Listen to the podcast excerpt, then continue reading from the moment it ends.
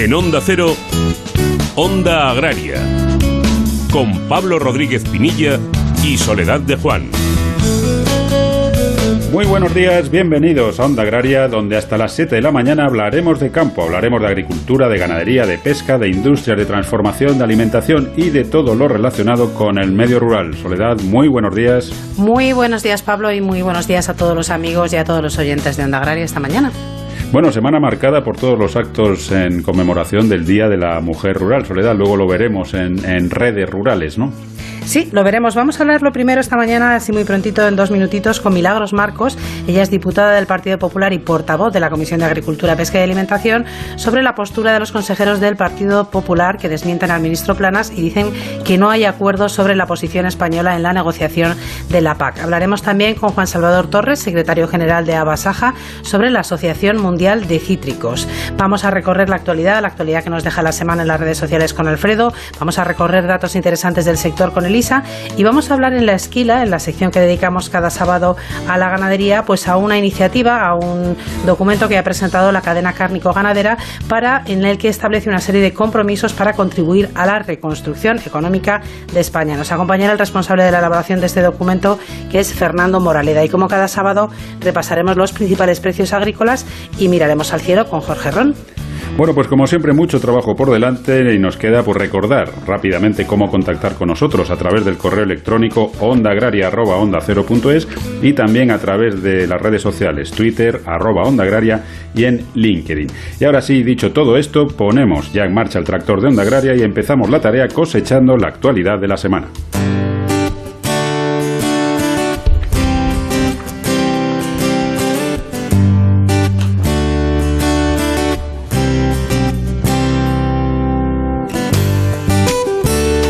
Organización Mundial del Comercio confirma que autoriza a la Unión Europea a imponer aranceles adicionales a productos estadounidenses por casi 4.000 millones de dólares anuales, como consecuencia de las ayudas ilegales concedidas a Boeing por parte de Estados Unidos. Ahora la Comisión Europea y los Estados miembros de la Unión Europea en el Comité de Política Comercial deberán cerrar la lista provisional de productos que serán objeto de un incremento arancelario. No obstante, según el comisario de Comercio Valdis Dombrovskis, la Unión Europea tiene voluntad de negociar y confía en una solución conjunta que sirva para eliminar también los aranceles de Estados Unidos a los productos europeos, que llevan aplicándose desde prácticamente un año. Siete comunidades autónomas solicitan al FEGA la prefinanciación necesaria para poder realizar el pago del anticipo de la PAC a partir del pasado viernes 16 de octubre. Las comunidades que lo han solicitado son Andalucía, Castilla-La Mancha, Castilla y León, Extremadura, la región de Murcia, la Comunidad Foral de Navarra y la Comunidad Valenciana, siendo el importe total de 1.991,58 millones de euros. El resto de comunidades autónomas previsiblemente abonarán los anticipos de la PAC en las próximas semanas y antes del próximo 30 de noviembre. El importe total anticipado alcanzará los 3.420 millones de euros sobre un total de 4.954 que se repartirán entre los 680.000 agricultores y ganaderos que presentaron su solicitud única. El ministro de Agricultura, Pesca y Alimentación, Luis Planas, según informó esta semana a las comunidades autónomas, solicitará a la Comisión Europea en el próximo Consejo de Ministros de Agricultura y Pesca que se celebrará los días 19 y 20 de octubre la activación de medidas para el sector del vacuno, con la intención de anticiparse a un deterioro aún mayor de la coyuntura de mercado de este sector. Las medidas de almacenamiento privado de carne adoptadas por la Comisión Europea el pasado mes de mayo estabilizaron relativamente los mercados, pero en la actualidad la situación sigue mostrando señales negativas, como lo demuestra el hecho de que en las últimas semanas el precio del añojo se haya situado un 8,4% por debajo del promedio de los últimos cinco años en España. El Consejo Sectorial de Aceituna de Mesa de Cooperativas Agroalimentarias de España muestra su satisfacción por la decisión publicada el pasado martes por la Organización Mundial de Comercio, dando luz verde a la Unión Europea para imponer sanciones a Estados Unidos por un valor de 4.000 millones de dólares anuales. Una noticia que, a juicio de Gabriel Cabello, presidente del Consejo Sectorial de Aceituna de Mesa, debe servir como herramienta para que se eliminen de forma inmediata los aranceles que sufre el sector olivarero español. Por otro lado, el Consejo Sectorial repasó la evolución de la campaña 2020-2021, iniciada el pasado mes de septiembre, y que según las previsiones alcanzará una producción de 475.000 toneladas, un volumen lejos de la media y que de hecho representaría la segunda cifra más baja de las últimas 10 campañas. El Ministerio de Agricultura, Pesca y Alimentación publicó el pasado martes una convocatoria de ayudas a la comercialización de productos pesqueros por valor de 9.580.000 euros, procedentes de los fondos destinados a paliar la COVID-19 en 2020 y de partidas previstas para el sector en 2021. Las ayudas incluirán anticipos para las organizaciones de productores pesqueros y sus asociaciones de ámbito nacional y transnacional que podrán oscilar entre el 50% y el 70% de los montantes aprobados en los planes de producción, según la regulación que afecta a los ejercicios 2020 y 2021. Las ayudas tendrán cofinanciación por parte del Fondo Europeo Marítimo y de la Pesca. Con motivo de la celebración del Día Mundial de la Alimentación esta semana, la Federación Española de Industrias de Alimentación y Bebidas, la FIAB, lanza una campaña, una industria comprometida, con la que quiere visibilizar la labor que realiza el sector para contribuir al progreso y la mejora social, económica y medioambiental de nuestro país. Concretamente, la FIAB destaca siete áreas con las que la industria se encuentra firmemente comprometida y que son la tradición cultural, el territorio, el bienestar y la salud de los consumidores, la seguridad alimentaria, la innovación, la la información y el rigor científico y la sostenibilidad económica, social y medioambiental. El Ministerio de Agricultura, Pesca y Alimentación convoca la tramitación anticipada de subvenciones a proyectos innovadores agroalimentarios de interés general a ejecutar por grupos operativos supraautonómicos, con un presupuesto total de 17 millones de euros. La convocatoria se lanzará durante el último trimestre de 2020 dentro del Programa Nacional de Desarrollo Rural 2014-2020. Con esta medida se apoyará la creación de estos grupos supraautonómicos, así como la ejecución de sus programas de trabajo. El límite máximo de ayuda por agrupación beneficiaria se ha fijado en 600.000 euros y los proyectos deberán realizarse antes de marzo de 2023. Y finalizamos con la buena noticia de la semana que nos ofrece David Frechilla desde Onda Cero Palencia. David, muy buenos días. ¿Qué tal? Buenos días. Mucho se está hablando de la PAC durante las últimas jornadas, pero ¿la PAC beneficia a todos los ciudadanos? Pues según la encuesta Eurobarómetro de Opinión Pública publicada por la Comisión Europea, casi tres de cada cuatro ciudadanos de la Unión Europea considera que todas las personas se benefician de ella. Otro dato interesante de esta encuesta es que el 95% de las personas valoran a la agricultura y al medio rural como importantes para el futuro de Europa. Respecto a los objetivos de la PAC, la mayoría de los encuestados opina que la PAC debe servir para proporcionar alimentos seguros, saludables y de alta calidad. Además, la mayor parte considera que el apoyo de la PAC a los agricultores es demasiado bajo, afirmando el 56% que la Unión Europea debería aumentar su apoyo a los agricultores en los próximos 10 años. Un 55% considera que la agricultura contribuye a combatir el cambio climático. La encuesta se ha realizado entre 27.200 ciudadanos de los 27 Estados miembros durante los meses de agosto y septiembre. No permitas que el mal tiempo arruine tu mejor cosecha, ni te arriesgues a que tu ganado corra peligro. No esperes a final del periodo para contratar un buen seguro agrario que te proteja. A ti, a tu familia, a tu negocio. El Ministerio de Agricultura, Pesca y Alimentación a través de ENESA subvenciona hasta el 65% del coste de tu seguro. Ahora es el momento. Mañana puede ser demasiado tarde. Plan de Seguros Agrarios. Asegura tu futuro. Gobierno de España. ¿Buscas un mayor rendimiento para tu tractor y para tu suelo? Elige neumáticos con tecnología Michelin Ultraflex para trabajar con baja presión y maximizar la tracción, ahorrar en carburante y cuidar el suelo. Con Michelin, una agricultura eficiente y sostenible es posible. Y no te pierdas las promociones exclusivas que traemos este otoño en agrícola.michelin.es. Agricultor. Sácale todo el partido a tu cosecha con agrocomparador.com. Recibe ofertas de compra a través de nuestra plataforma y elige aquella que sea más beneficiosa para ti, sin gastos, sin comisiones y sin compromiso. agrocomparador.com Somos el país de no sabemos lo que tenemos. Nos cuesta valorar lo que nos hace únicos. Nuestro estilo de vida, admirado en el mundo entero. Contar a diario con algo tan saludable como el aceite de oliva.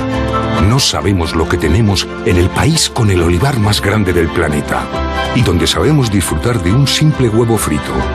Pero sí sabemos que tenemos un sector comprometido para que en ninguna cocina de España falte una botella de aceite de oliva. Onda Agraria. Onda Cero.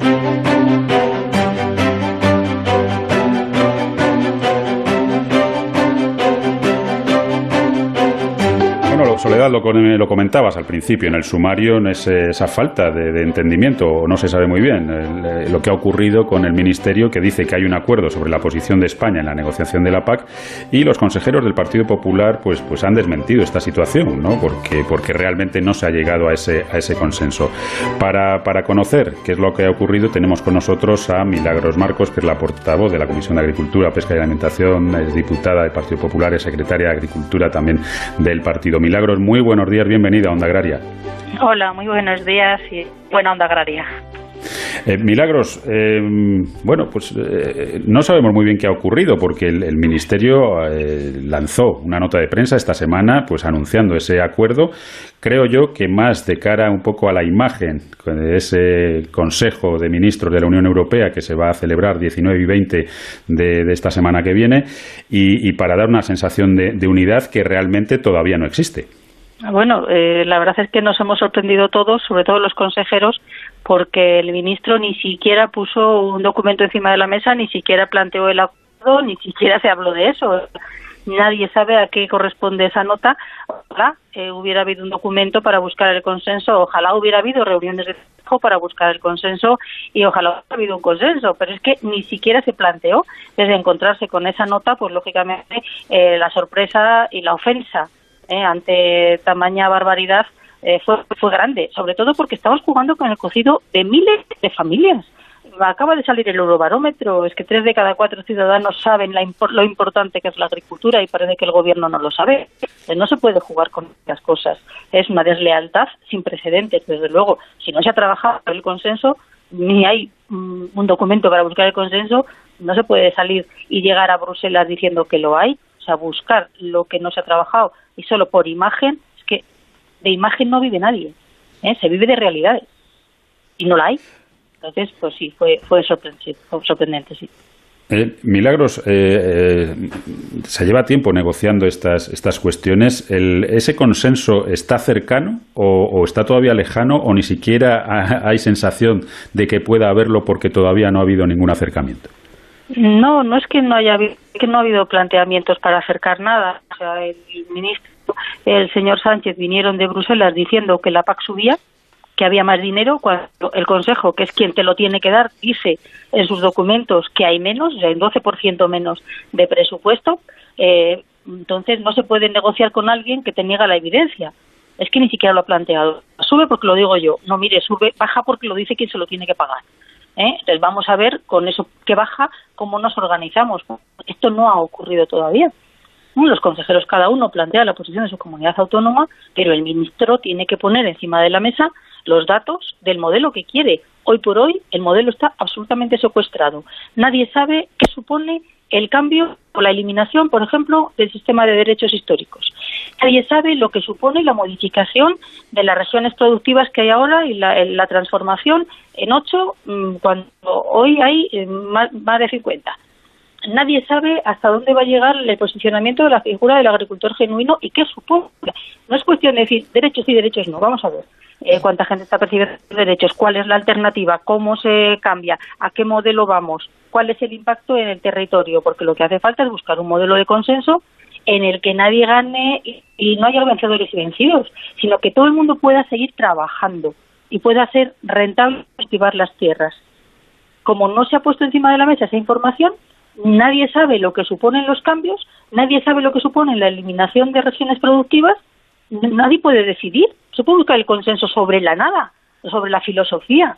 Lo único que sabemos es que todo lo que aparece es una PAC mucho más verde, ¿vale?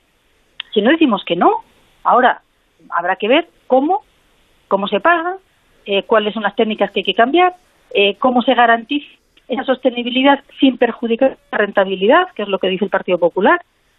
Entonces, ¿en, qué, en cuánto tiempo se tarda en conseguir eso? O sea, los modelos no se imponen. Y si se impone, no puede decir que ha habido un consenso. O sea, se negocia, pero se negocia con papeles en la mesa, con datos de impacto, con análisis de los grandes cambios, no con un análisis DAFO genérico que obliga a la Unión Europea a que haya un cambio de modelo. Eso, claro que lo tienes que hacer. Y el DAFO, pues sí, está muy bien. Sabemos el impacto eh, y las debilidades y las fortalezas. No, no, queremos saber lo que se cambia, a quién perjudica, cuánto perjudica y cómo lo resolvemos. Y eso no está encima de la mesa. Milagros, ¿qué tal estás? Muy buenos días. Hola, buenos días. Por lo que nos estás contando, estamos muy lejos de tener una posición eh, como país. Yo pensé que a estas alturas de la película pues habría una serie de puntos en los que no se ha, ha, alcanzado un acuerdo, pero en los que se estaba negociando ya cosas concretas, flecos. No, no, pues es que ni siquiera está esa información encima de la mesa. O sea, los consejeros no han visto esta información. Mm, tendría que haber, mm, verlo por lo menos eh, en privado, público, da igual, pero tienen que saber eh, qué, qué, qué está ocurriendo. Mm, no, sabe, no, saben. Los consejeros el otro día eh, salieron diciendo que no saben cuál es la posición que va a llevar el ministro al Consejo de Ministros Europeos. Eso no puede ser. Eh, los ecoesquemas tienen claro que por encima del 20 sería una barbaridad, pero una barbaridad. No sabemos. Eh, sabemos que el Partido Popular Europeo planteaba hasta el, el, Partido Socialista Europeo planteaba hasta el 40. No sabemos en qué queda la cosa. Eh, ¿Cuál es la posición de España? Pero es que no es eso, es un conjunto. O sea, no puedes ir de forma aislada. Que hay dos partes, lo que se está negociando en Bruselas y lo que el modelo que quiere el ministro en España para el, los planes estratégicos nacionales. Pues de los planes estratégicos nacionales no sabemos eh, cómo se va a impactar los cambios que quiere plantear. Pero es que de la negociación europea, pues lo podemos saber los eurodiputados en Bruselas. Pero, mmm, desde luego, no hay un documento de posición. Y yo recuerdo la negociación de la PAC, tres años antes, tres años antes, ya estaban Isabel García Tejerina y Miguel Arias Cañete buscando apoyos con otros países. El mismo día de la moción de censura que esta semana precisamente se ha visto, ¿eh? que estaba basada en una mentira mm, clarísima, ese mismo día Isabel García Tejerina estaba reunida con más de siete ministros de otros países para buscar acuerdos. Bueno, desde entonces nunca más se supo. No tenemos ni un solo aliado en, en Europa. No han buscado acuerdos y apoyos en otros países. Y es lo que hay que hacer, trabajar para que luego nuestras posiciones vayan avaladas por todos, buscar una posición común eh, con otros países y negociar con fuerza en las, en las mesas en Europa. Pero claro, nos hemos conformado con que nos quiten presupuesto. Todos los fondos europeos crecen. El fondo de agrícola y pesquero baja. Es que todos crecen un 6% y el, agrícola y pesquero baja un 12%. Dices, bueno, pues de alguna forma habrá de compensar esto, pero no es precisamente con más imposiciones ambientales. Pero claro, si se niega la evidencia y no se negocia con otros países, y luego en España el cambio de modelo tampoco se habla ni se enseñan los datos de lo que supone el cambio que se quiere abordar, no sé cómo se puede encontrar un consenso. Esto es como los presupuestos. Apóyenmelos ustedes, pero enséñemelos. Dígame que estoy apoyando. Vamos a intentar mejorarlo para no perjudicar a nadie. No, pues esto no es así. Esto no Milagro, Milagro, nos quedan 20 segunditos, pero sí que me gustaría que nos eh, aclararas una situación. Hay un Consejo de Ministros esta semana en lo que se va a seguir debatiendo y, bueno, pues negociando el tema de, la PAC. ¿Ese Consejo de Ministros ya es definitivo? ¿De ahí tiene que salir ya la, la, un poco el acuerdo para ponerse a trabajar de cara a la PAC? Porque sería grave que, fuera definitivo que el señor Planas fuera con, una idea que no surge del consenso con, con, las comunidades, con el sector en España. Bueno, lo, lo, que va a ser definitivo la semana que viene es la votación eh, en el Congreso, en el Parlamento Europeo. Esta semana que viene se en el Parlamento Europeo la PAC y eso sí que es eh, eh, lo, que va a salir en los reglamentos que luego irán trílogos. Es decir, eh, lo que se plantee el próximo día en el Consejo de Ministros, desde luego, es muy importante porque será la posición que después defienda, eh, en este caso Portugal, que será el país que va a negociar en los trílogos eh, con el Consejo y con la Comisión, pero van a negociar sobre lo que salga del, del Parlamento. Entonces, el Parlamento vota, creo que es el viernes, y de ahí sale el documento estratégico, o sea, lo que es el reglamento de ya como norma para, para aplicar a la futura PAC. Y eso es lo que luego se negocia en, con, con la Comisión y con el Consejo. ¿Vale? Con lo cual es muy importante lo que salga del Consejo, claro que sí, de ministros, porque eso será lo que haya que defender, eh, lo que tenga que defender el país que negocie, con lo que salga del Parlamento también y con lo que ha planteado la, Comisión. Por lo tanto, efectivamente, es muy importante lo que pasa la semana que viene, es crucial para la política agraria común del futuro. Es crucial. Que vaya el ministro sin un consenso y sin que los consejeros sepan qué lleva es muy grave. Y es la primera vez que pasa. ¿eh? Nunca ha pasado esto. Bueno, pues esperemos, esperemos que, no nos encontremos a la vuelta del ministro con alguna sorpresa desagradable para el campo español y, bueno, pues que em, provoque un, conflicto más que justificado si realmente se, termina de, determinar y de, aclarar este, este tema. Milagros Marcos, ¿cómo? Nosotros, si me permite, nosotros lo que hicimos fue hace ya dos semanas, eh, sí, con consenso y escuchando a todo el sector, plantear 20 propuestas, eh, que es la PAC que presenta el Partido Popular, la PAC que hubiera negociado el Partido Popular, y en esas 20 propuestas se recogen las iniciativas del sector. Por lo tanto, hemos intentado arrimar, arrimar el hombro y darle eh, un documento al, Gobierno sobre el que buscar ese consenso. Esperemos que por lo menos le sirva de apoyo para, para buscar lo que necesitan los agricultores y ganaderos, que es eh, lo que necesitamos todos los españoles para poder tener alimentos y a precios razonables. Pues estaremos, como digo, atentos a, esta situación. Milagros Marcos, como siempre, muchísimas gracias por habernos acompañado y hasta otro día. Muchísimas gracias a Onda Agraria, como siempre. Pues es así como dulcecito, gustoso, un sabor, no sé, muy rico. Es que es difícil de explicar, pero oye, fácil de probar. Ve a tu frutería, híncale el diente a uno de nuestros melocotones y entenderás por qué se llaman Denominación de Origen Protegida Melocotón de Calanda. Así, sin tapujos. Campaña subvencionada por la Diputación Provincial de Teruel. La agricultura ecológica ha llegado para quedarse. Por eso en Erogra Especiales te ofrecemos la gama de fertilizantes ecológicos más completa del mercado. Bioestimulantes, nutrición foliar, correctores y un largo etcétera de productos. No te lo pienses, súmate al cambio y apuesta por el verde. Erogra Especiales, juntos por una agricultura sostenible. Inundaciones, sequías, granizo, tus miedos son muchos. Tu tranquilidad es una. Heladas, plagas, enfermedades, tus miedos son muchos. Tu tranquilidad es una. Infórmate y contrata tu seguro en tu cooperativa agraria. Plan de Seguros Agrarios, campaña financiada por la entidad estatal de seguros agrarios, ENESA, Ministerio de Agricultura, Pesca y Alimentación. Ya lo recogíamos, Pablo, la semana pasada, desde Asaja Murcia, Asaja Alicante y Abasaja en Valencia, valoraban como muy perjudicial la Asociación Mundial de Cítricos. Queremos conocer un poquito mejor esta situación, queremos conocer en qué consiste esta Asociación Mundial y vamos a hablar esta mañana con Juan Salvador Torres, que es el secretario general de Abasaja. Juan Salvador, muy buenos días y bienvenido a Onda Agraria. Muy buenos días.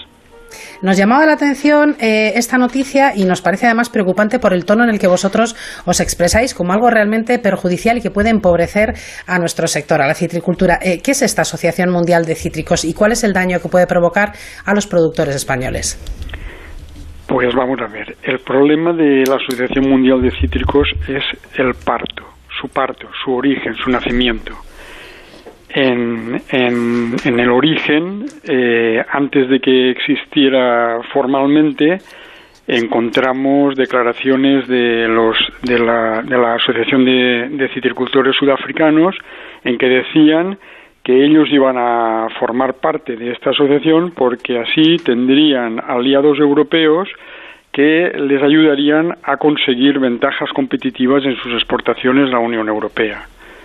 Claro, eso, antes de que existiera la asociación y dicho por los sudafricanos, como usted entenderá, a muchas organizaciones nos preocupó. Así que nos dirigimos a las instituciones españolas, a las organizaciones españolas que estaban mm, de alguna manera liderando el formar parte de esta asociación, incluso a las personas eh, representativas de estas organizaciones y les pedimos por favor que desmintieran esta afirmación de los citricultores sudafricanos y no la desmintieron.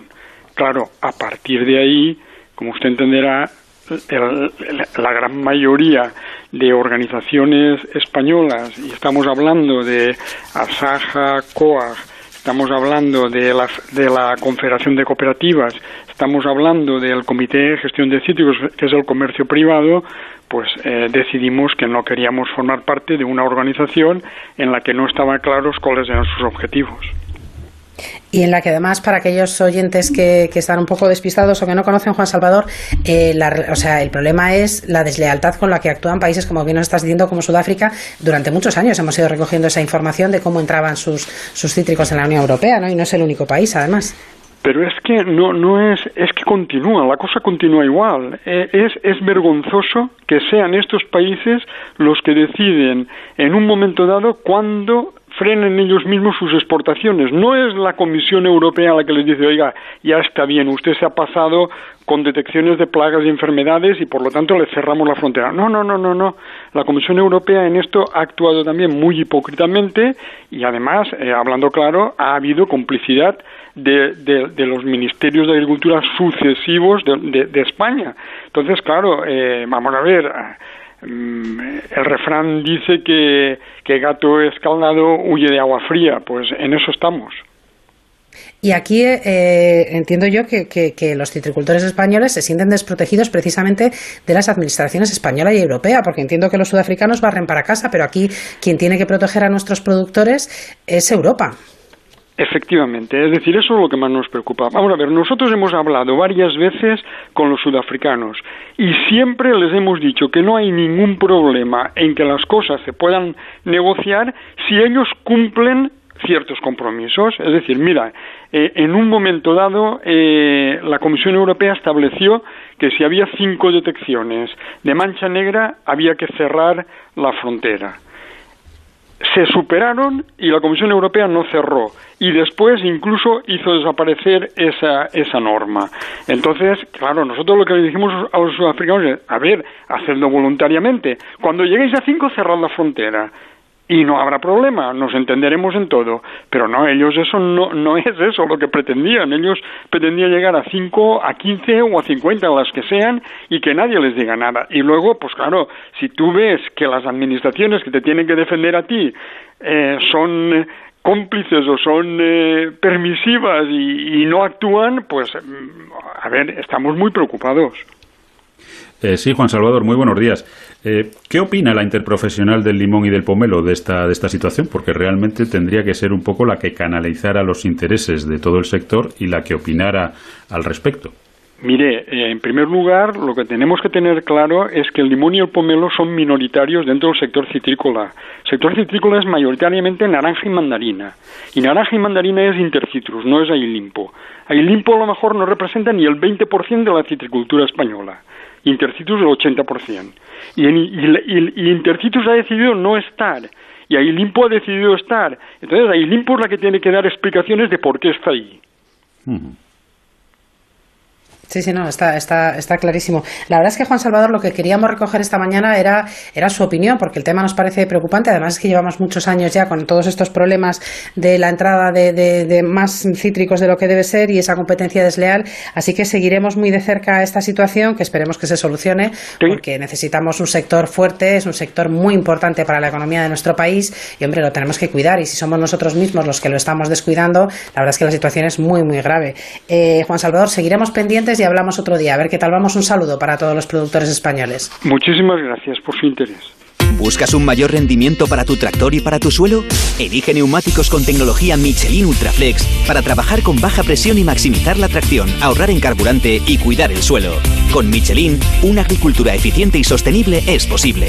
Y no te pierdas las promociones exclusivas que traemos este otoño en agrícola.michelin.es.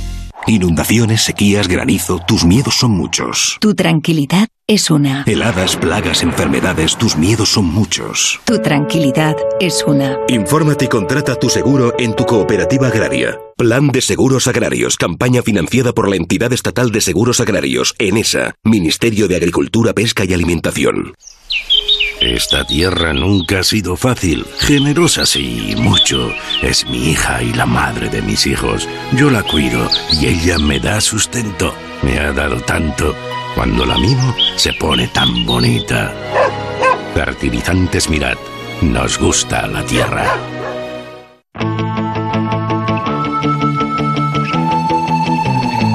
Onda Agraria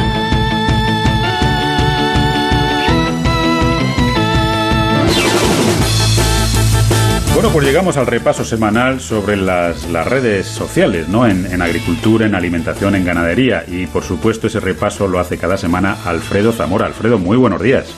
Hola, buenos días, Pablo Sole, ¿cómo estáis? Bueno, Alfredo, cuéntanos eh, qué se ha cocido en las redes sociales esta semana con respecto a, a todo lo que tiene que ver con el sector agroalimentario. Bueno, pues esta semana hemos tenido un gran protagonista o una gran protagonista y es que este jueves 15 de octubre se celebró el Día de la Mujer Rural y ha sido el tema estrella de toda la semana en las redes sociales del sector. Fueron muchos los mensajes de apoyo en las organizaciones sectoriales resaltando el papel clave de la mujer para mantener y levantar un sector que es esencial para la sociedad. Y he recopilado los tweets más destacados de esta semana. Bajo el hashtag Mujeres Rurales, por ejemplo, UPA decía que las mujeres han vivido una revolución en las últimas décadas y que gracias a eso hoy España está a la vanguardia emprendiendo, produciendo e innovando. Y desde UPA exigían visibilidad, igualdad y apoyo para las mujeres en el sector. Por su parte, Pedro Barato, presidente de Asaja, decía que especialmente en ese día había que reconocer y agradecer la gran contribución de las mujeres que viven, trabajan y dan vida a las zonas rurales y a los pueblos. Asaja Nacional también reivindicaba en su cuenta de Twitter el imprescindible papel, decían, de las mujeres en el sector agrario en este día tan especial. Que, por cierto, Asaja compartía también el último eurobarómetro, destacando un dato, y es que el 95% de la gente considera que la agricultura y las zonas rurales son importantes para nuestro futuro. Un día importante para reivindicar el campo y además el papel de la mujer en el campo. Por su parte, COAC, además de la típica felicitación como las anteriores, anunciaba que van a celebrar de aquí a fin de mes 12 jornadas para reivindicar el papel de las mujeres rurales en la reconstrucción económica y social, que podéis consultar el calendario de estas eh, jornadas, de estas actividades en su cuenta de Twitter. Cooperativas Agroalimentarias también felicitaba a todas las mujeres y trabajadoras de cooperativas, recordando que son garantía de sostenibilidad territorial y avance en el medio rural. Un mensaje que iba en la línea con el, con el enviado desde Provacuno, que decían que eh, hoy y siempre las mujeres son y serán fundamentales en el desarrollo social, económico y territorial de España. Y un último tuit, este de Alas, que decía que el trabajo diario de las agricultoras y ganaderas hace posible que el modelo de producción sostenible proporcione alimentos seguros, saludables, diversos y asequibles para todos. Así que podéis consultar estos mensajes y otros más que se han difundido este pasado jueves con motivo del Día de la Mujer Rural, eh, consultando el hashtag Mujeres Rurales. Bueno, desde luego, lógico todo este apoyo hacia la figura de la mujer, eh, no mujer rural, la mujer en, general, y desde luego que es imprescindible, tanto en el medio rural como, como en el resto de medios, yo creo que no debería discutirlo nadie. Yo no me explico cómo todavía hay alguien que, permite el, el, que se dude. Pero bueno, en cualquier caso, yo creo que unas celebraciones a la altura de lo que, de lo que se celebraba y, y desde luego seguiremos apoyando pues el que el papel de la mujer rural en el medio rural y en, y en el resto de la sociedad, pues sea el que se merece, sea fundamental y tenga los mismos, los mismos derechos y oportunidades que los que tenemos los, los demás. Alfredo, como siempre, muchísimas gracias por haber navegado esta semana en las redes y hasta la semana que viene. Hasta la semana que viene, un abrazo. Pablo Rodríguez Pinilla y Soledad de Juan, Onda Agraria. La vida cambia, pero hay momentos que nos gustaría que durasen siempre, que evocan tranquilidad y cercanía, que nos hacen sentir bien. Y cada tarde con Julia vivimos esos momentos, con voces cercanas para reflexionar, debatir y opinar, que nos hacen pensar y también sonreír. Temas que nos afectan, que nos interesan y nos entretienen. Las tardes que forman parte de nuestra vida. Las tardes de siempre. Julia en la onda. Con Julia Otero. De lunes a viernes a las 3 de la tarde y siempre que quieras en la app y en la web de Onda Cero. Te mereces esta radio. Onda Cero, tu radio. One, two, three, four. La música que te gusta, tus películas favoritas, libros imprescindibles y esas series que no te puedes perder. Todo lo tienes en la cultureta. Como me gusta la traviata te gusta la traviata, ¿no? Muchísimo. es que ¿A quién no, le gusta la traviata? Mira, por, el, eso digo yo, ¿a quién no le gusta? Por el, la novela es del 60, la película es del 62, 62. y proporciona a Gregory Peck el único Oscar de su carrera en sentido cinematográfico porque ganó ese mismo año otro a título humanitario. Claro. Lo he hecho para recomendar las memorias de Harpo Marx, ¿eh? eh que sí, sea uno mucha de la bocina. Sí, sí, sí pero las memorias del mudo, atención lo que habla, el mudo en las memorias, sí, ¿eh? Sí, no para de son estrictamente memorables. Noticias, anécdotas y las mejores mejores recomendaciones literarias y audiovisuales en La Cultureta, con Rubén Amón. Los viernes a la una y media de la madrugada y siempre que quieras en la app y en la web de Onda Cero. Te mereces esta radio. Onda Cero, tu radio.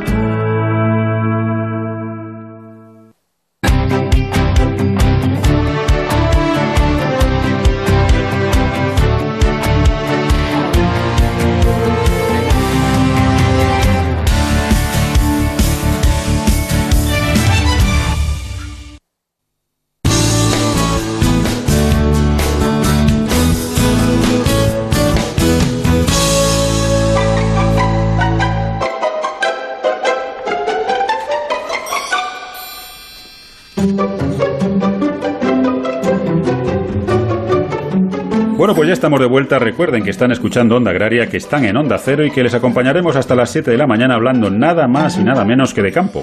Y recuerden también que pueden hacer Onda Agraria con nosotros escribiéndonos a ondaagraria.es y también a través de las redes sociales. En Twitter y en LinkedIn hay que buscar Onda Agraria.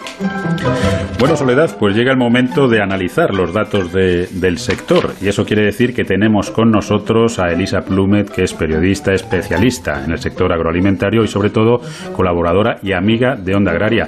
Elisa, muy buenos días, buen sábado. Buen sábado, Pablo, y buenos días, Soledad. Muy buenos días, Elisa. Bueno, Elisa, cuéntanos qué, qué datos vas a desgranar hoy aquí en Onda Agraria.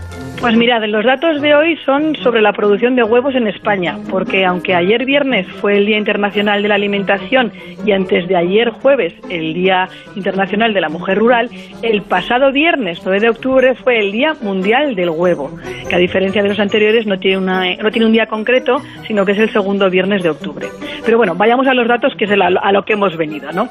En España, en el año 2019, teníamos 46 millones de gallinas ponedoras, o sea, casi tantas como número de españoles estamos en nuestro país, que somos 47 millones. También había 933 industrias de clasificación y procesado de huevos y más de 1.300 granjas.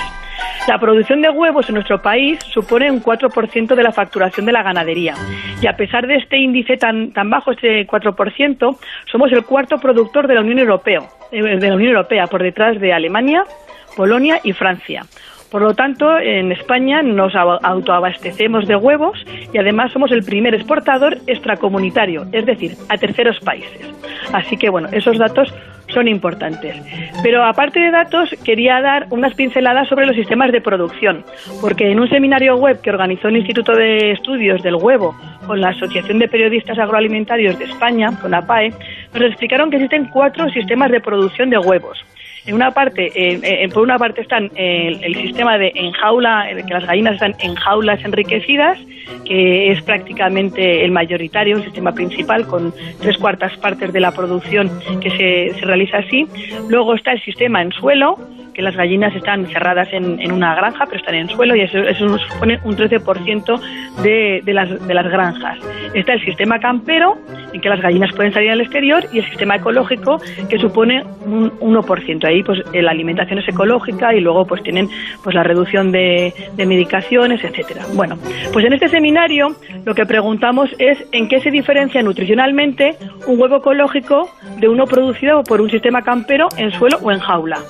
Y según nos explicó la catedrática de Ciencia Animal de los Alimentos eh, y de la Universidad de Barcelona, Ciencia Animal y de los Alimentos, de la Universidad de Barcelona, Ana Barroeta, pues los huevos son muy, muy parecidos y apenas se aprecian diferencias de uno a otro, puesto que lo único que les influye es la alimentación de las gallinas.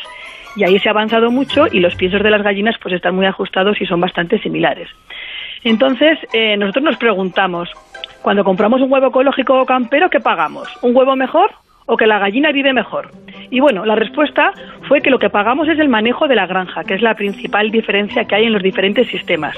Entonces, en las granjas en las que las gallinas están en suelo o, en las granjas del sistema campero, pues bueno, ahí tienen más pérdidas porque las gallinas están en libertad, pueden poner el huevo, mm, aunque tienen sitios, puede, puede ponerlo en alguna ocasión de- donde quieran y ese huevo, pues si está manchado de heces, pues ya se pierde. Entonces no sirve y no puede entrar en la cadena alimentaria y hay que desecharlo. Con lo cual hay una mayor pérdida de huevos y por eso los huevos en este sistema de producción pueden costar un poco más. No obstante, la verdad es que los consumidores cada vez solicitamos más huevos de gallinas en suelo y es una tendencia a, la que se va. Así que, bueno, ya, ya veis, queremos gallinas en libertad pero se pierden más alimentos, que es lo que también hablábamos semanas anteriores, ¿no? La pérdida de, alimentos en la producción de alimentos. Y bueno, esto es lo que os quería contar sobre el huevo. Bueno, por datos interesantes del, huevo, desde luego, y, ahora que hablar de gallinas en libertad, yo lo que también pido es libertad para el consumidor y que pueda elegir libremente el huevo que quiere comprar, porque lo que está claro es que poquito a poco le van arrinconando a que compre lo que otros quieren que se compre. Y si yo quiero comprar un huevo convencional, tengo que tener la libertad de poderlo comprar, con independencia de, que tenga a disposición pues huevo de gallina en suelo, ecológico, campero o como los quieran llamar. Yo creo que, que es fundamental el tener el respeto hacia todos los consumidores y el respeto hacia esa libertad de elección, al igual que respetamos pues esa libertad y ese bienestar animal con las gallinas. Pero bueno, eso es una cuestión mía, Elisa, que cuando llego a un sitio y solamente veo una opción, la verdad es que me molesta. No, no, pero te, te quería añadir que nos comentaron también que las gallinas en ecológico o camperas, como caminan más, comen más y también excretan más, con lo cual producen más estiércol. Mira qué paradoja, ¿verdad? Entonces, Son, son cosas curiosas, ¿no? Eh, porque cuando vas al lineal de, de compra, mm, dices, pues a lo mejor estos huevos son mejores. No, son iguales. Lo que estás pagando es el bienestar de la gallina, o bueno, el bienestar, pues que la gallina esté en un tipo de granja o en otra. Bueno, pues eso que lo tengan claro todos nuestros oyentes, todos los consumidores, lo que es clarísimo es que el huevo es un magnífico alimento en cualquiera de sus modalidades y el resto ya pues va a elección de, cada uno. Elisa, como siempre, muchísimas gracias y que tengas un buen sábado. Pues aprovechar el sábado que para eso eh, madrugamos. un saludo. Un saludo, Elisa. Un saludo. Pablo Rodríguez Pinilla y Soledad de Juan. Onda Agraria. Agricultor, ganadero, frente a los riesgos climatológicos de inundaciones, tormentas, sequías, heladas, incendios o enfermedades en el ganado, nada mejor que un buen seguro que te proteja a tu familia, a tu negocio. El Ministerio de Agricultura, Pesca y Alimentación a través de ENESA subvenciona hasta el 65% del coste de tu seguro. Ahora es el momento. Mañana puede ser demasiado tarde. Plan de Seguros Agrarios. Asegura tu futuro. Gobierno de España. ¿Buscas un mayor rendimiento para tu tractor y para tu suelo? Elige neumáticos con tecnología Michelin Ultraflex para trabajar con baja presión y maximizar la tracción, ahorrar en carburante y cuidar el suelo. Con Michelin, una agricultura eficiente y sostenible es posible. Y no te pierdas las promociones exclusivas que traemos este otoño en agrícola.michelin.es. Somos el país de no sabemos lo que tenemos. Nos cuesta valorar lo que nos hace únicos. Nuestro estilo de vida, admirado en el mundo entero. Contar a diario con algo tan saludable como el aceite de oliva. No sabemos lo que tenemos en el país con el olivar más grande del planeta. Y donde sabemos disfrutar de un simple huevo frito. Pero sí sabemos que tenemos un sector comprometido para que en ninguna cocina de España falte una botella de aceite de oliva. Diego, ¿cómo te ha ido la cosecha este año? Hola Juan, la cosecha ha sido buena y gracias a agrocomparador.com ya estoy recibiendo ofertas para venderla. ¿Agrocomparador.com? Sí, es una nueva plataforma que pone en contacto a vendedores y compradores de forma directa. Es súper sencillo, gratuito y te asesoran en el precio de venta. Pues tomo nota. Agrocomparador.com. Eso es, agrocomparador.com y sácale partido al campo.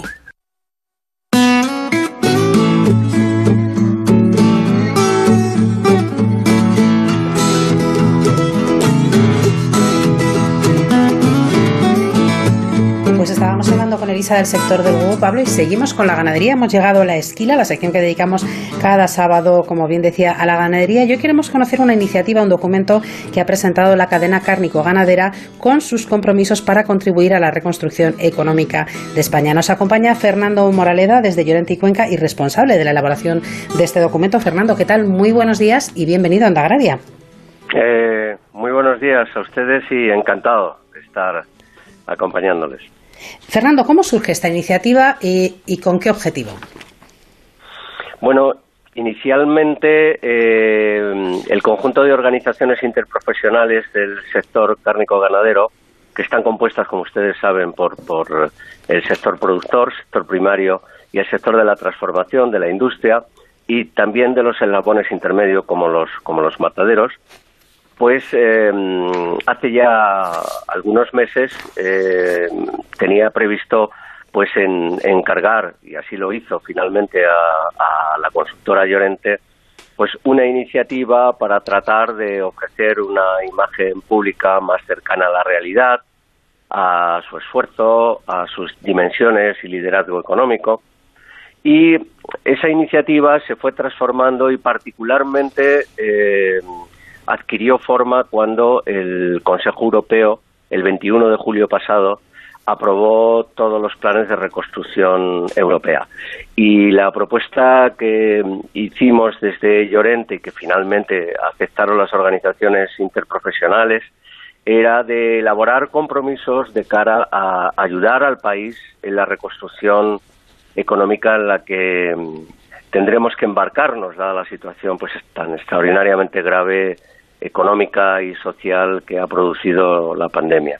Este, este, es el origen, ¿no? Y de ahí nace el documento, nacen los compromisos, nacen las definiciones sobre lo que ha hecho la cadena cárnico-ganadera, no solo en la etapa de confinamiento, sino lo que representa para la economía española, para el territorio y el medio rural español, el empleo que aporta.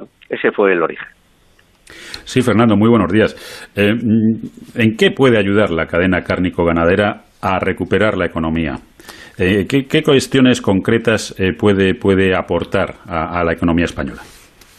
Bueno, hay un dato que quizás es poco conocido y me parece, me, parece relevante señalarlo, ¿no? Y es que, que, no pertenece solo a la cadena cárnico-ganadera. Eh, es significativo porque es líder esta cadena, ¿no? pero se puede extender al conjunto del sector agroalimentario, que es lo que supone en términos de garantía de eh, autoabastecimiento. Esto la pandemia lo vimos. Em, no se valora lo suficientemente la, importancia que tiene esto, que un país tenga em, asegurada su seguridad alimentaria. Es tan importante como tener asegurado lo más importante, que es la alimentación, ¿no? Y, y no, no crean que esto ocurre con, con, la misma fortaleza que ocurre eh, en España, en el resto de países europeos, incluyendo, por supuesto, los desarrollados. Pero luego hay un aspecto que es lo que le quería señalar, muy relevante, y es que cuando el país entra en recesión, y en el 2008 nos ocurrió y nos está ocurriendo en la actualidad, caen el conjunto de los sectores económicos en el valor de sus exportaciones la actividad cárnico-ganadera es la única que crece en exportaciones. En el documento eh, aparece bien reflejado, cogiendo como referencia el mes de abril pasado. El mes de abril ustedes también recuerdan que fue el mes de, pleno confinamiento, de ausencia prácticamente total de actividad. Bueno, pues el conjunto de los sectores económicos, sus exportaciones cayeron un 39% en términos absolutos y la exportación de carnes eh, creció en ese, en ese mismo periodo interanual un 11%. Quiere decirse que aporta ingresos al Estado cuando el Estado más lo necesita. Es un valor en términos económicos, pero el valor territorial, ustedes por, por el programa que tienen y por la vocación que tienen, eh, conocen de la importancia de la presencia de la ganadería en, nuestro territorio rural, en particular en las zonas con, despoblación, con problemas de despoblamiento, lo que es conocido como la España vaciada, o lo que a mí particularmente me gusta más denominar España despoblada, ¿no? Y, en términos de empleo es importantísimo porque el, cerca de dos millones, sumando primario, secundario y los servicios del sector sectario, del, sector terciario están eh, vinculados con esta actividad. Por tanto, aporta mucho económicamente, aporta mucho socialmente y aporta mucho territorialmente. Bueno, de eso no tenemos ninguna duda, pero también tenemos que conseguir trasladarlo a, los consumidores y a la sociedad, la importancia de todo el sector ganadero y la importancia de toda la cadena agroalimentaria. Me gustaría, Fernando, daros las gracias bueno, a ti por acompañarnos esta mañana y a, la cadena cárnico-ganadera por poner en marcha esta iniciativa y espero que entre todos seamos capaces de, de divulgarla y de hacerla llegar a la sociedad porque realmente necesitamos este sector muy fuerte si queremos reconstruir un país que lo está pasando muy mal y todavía nos queda además eh, meses y meses muy complicados. Así que muchísimas gracias por, por estar ahí y hasta otro día, Fernando. Muchísimas gracias a ustedes. Fertiberia, líder en fertilizantes, le acerca la información de los mercados agrícolas. Y como cada sábado repasamos los principales precios agrícolas, vamos a empezar con el trigo blando panificable que se ha pagado a 194,50 euros tonelada, el trigo duro lo ha hecho a 266,10 euros tonelada y la cebada pienso lo ha hecho a 171,52 euros tonelada. Vamos a, repasar también precios medios nacionales en origen de frutas y hortalizas y vamos a hacerlo por cada 100 kilos. Vamos a empezar con la naranja tipo Nabel que se ha pagado a 24,30 euros, la pera blanquilla lo ha hecho a 52,36 euros, el ajo por ejemplo 165,13 euros y la alcachofa 64,20 euros cada 100 kilos. Fertiberia. Toda una vida siendo referencia en la agricultura española. Con una apuesta firme y constante por la innovación y la sostenibilidad. Ofreciendo productos y servicios de primera calidad. Dando respuesta a todas las necesidades del agricultor y persiguiendo siempre la máxima rentabilidad de sus cultivos. Solo una marca. Fertiberia.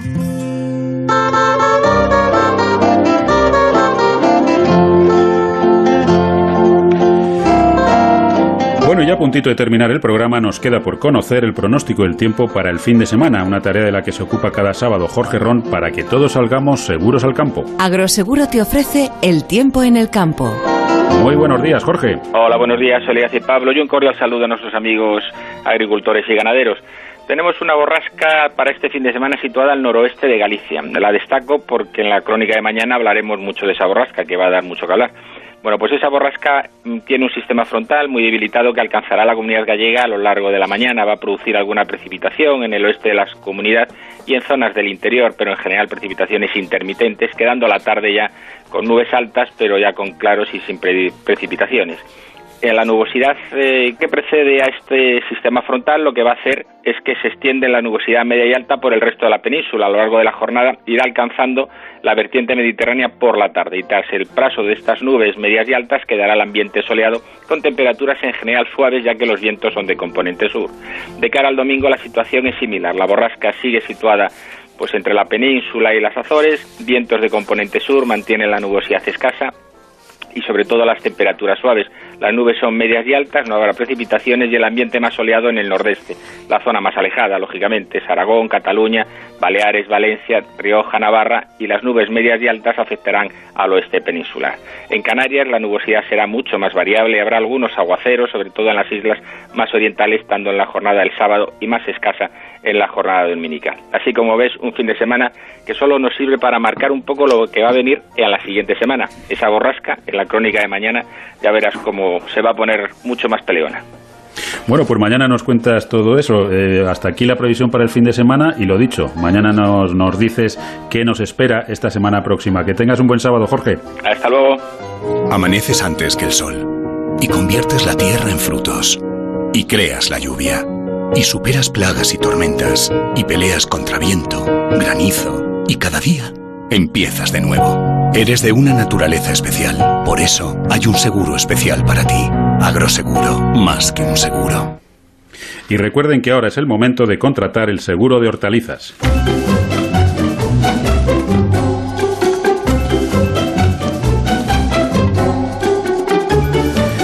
Bueno, pues ahora sí que sí, se nos acabó el tiempo, pero solo por hoy, porque mañana de 6 a 7 de la mañana, pues les esperamos aquí en Onda Cero, en Onda Agraria, para seguir hablando de campo, hablaremos de mar y hablaremos sobre todo, Soledad, con todos sus protagonistas. Sí, mañana conoceremos el Congreso Bio, hablaremos con Regina Monsalve, presidenta del COITAP, que es la organización, el Colegio Oficial de Ingenieros Técnicos Agrícolas que lo ha organizado. Vamos a conocer también un poquito cómo se encuentra el mercado de la carne de caza, con la ayuda de Raúl Sánchez, desde Cárnicas Dive. Vamos a hablar también de los problemas y los retos que enfrenta el sector pesquero con Javier Garat desde Cepesca y vamos a disfrutar, que seguro que te hace muchísima ilusión, del botillo del Bierzo en España, que bien me sabes, nos lo trae Marcos Galván desde Onda Cero, Alcázar San Juan. Pues la verdad es que sí, la verdad es que es una maravilla el botillo del Bierzo, pero hay que comerlo allí, que además, y en esta época que está precioso aquello, en este otoño, con esos colores, la verdad es que es una maravilla viajar por, por toda la zona. También es verdad que es una maravilla viajar, viajar por toda España, ¿no? Porque la verdad es que a mí particularmente es la época del año que más me gusta, junto con la primavera, que es todo explosión de, color. Así que con este final tan poético, Soledad, ¿qué te parece? ¿Eh? Bueno, que a ver si podemos viajar, ojalá podamos movernos, yo solo es lo único que deseo, que todo el mundo esté bien, que se cuide mucho y que podamos seguir disfrutando de nuestra geografía, de nuestra gastronomía y de todo. Seguro que sí. Mientras tanto, Dani Solís estuvo en el control técnico a los mandos de la vendimiadora. Soledad, que pases un buen sábado y hasta mañana. Hasta mañana a todos. Ya saben que Onda Agraria es el programa para los que trabajan en el campo y para aquellos a los que les gustaría hacerlo. Nos vamos y recuerden que estén donde estén, díganlo. Yo escucho Onda Agraria. Les esperamos mañana domingo de 6 a 7 de la mañana aquí en Onda Cero, en Onda Agraria, para seguir hablando de campo y de mar.